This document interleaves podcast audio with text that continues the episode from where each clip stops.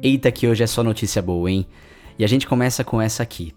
Na segunda-feira, agora, no dia 18 de maio, o dia amanheceu diferente na Itália como um todo. Inclusive, um barman que mora lá até descreveu o dia como lindo e excitante em Roma. Porque depois de 10 semanas de portas fechadas, lojas, barbearias, centros estéticos e restaurantes voltaram a funcionar. Igrejas católicas e evangélicas no país inteiro também voltaram. É claro que tudo no seu tempo, porque as normas de distanciamento social continuam valendo nesses locais. Atendimento nas barbearias e centros estéticos só com agendamento antecipado. E olha que legal, no Vaticano, que fica dentro de Roma, a Basílica de São Pedro reabriu com um número reduzido de pessoas. É claro que isso tudo para evitar aglomerações na Praça São Pedro. A basílica foi completamente desinfectada e só foi aberta depois que o Papa Francisco saiu. E quem acompanha o Razões, eu tenho certeza que conhece essa história aqui.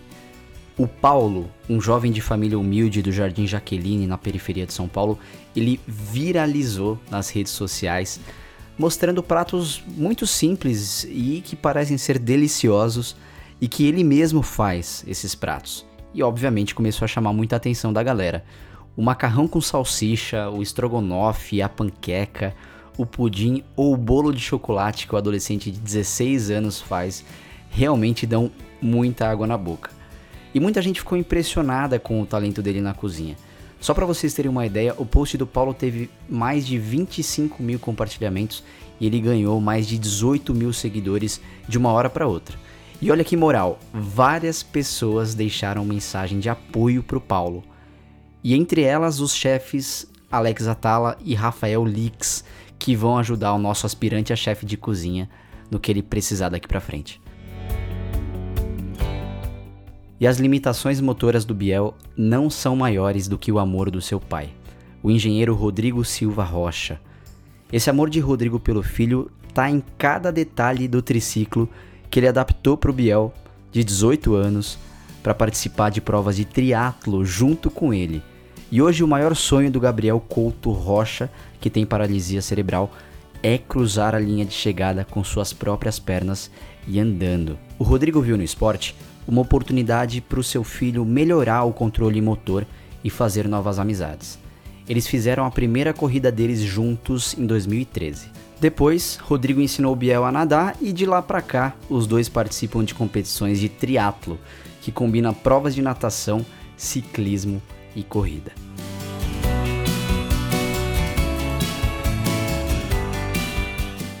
E olha só que legal, é a primeira vez em 45 anos de fundação que a Uniriter de Canoas, no Rio Grande do Sul, permite que o homenageado de uma turma de formandos seja uma pessoa fora do ambiente acadêmico.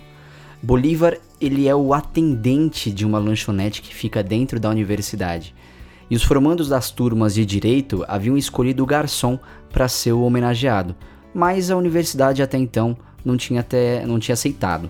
Então os alunos decidiram fazer uma festa para ele dentro da faculdade mesmo.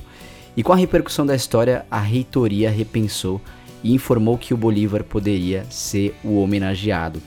E na solenidade foi só emoção. A turma simplesmente não sabia, foi surpresa para todo mundo.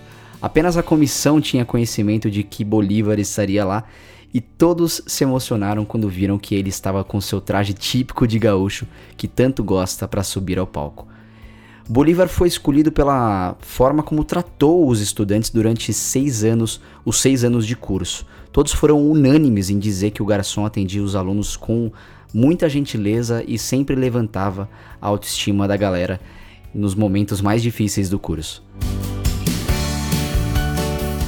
Esse foi o Razões de hoje. Para acompanhar mais notícias positivas, continue acompanhando a gente diariamente. E se você quer saber mais sobre as histórias que contamos hoje, basta acessar o link que a gente deixou na descrição desse episódio. Um beijo a todos e a todas e até mais.